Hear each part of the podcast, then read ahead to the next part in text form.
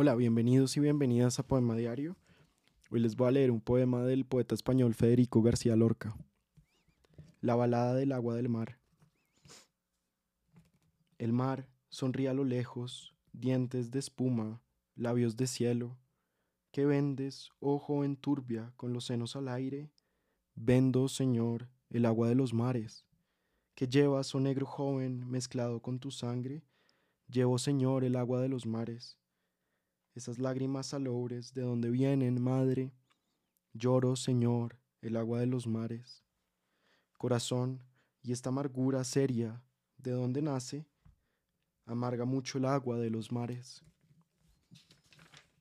El mar sonríe a lo lejos, dientes de espuma, labios de cielo.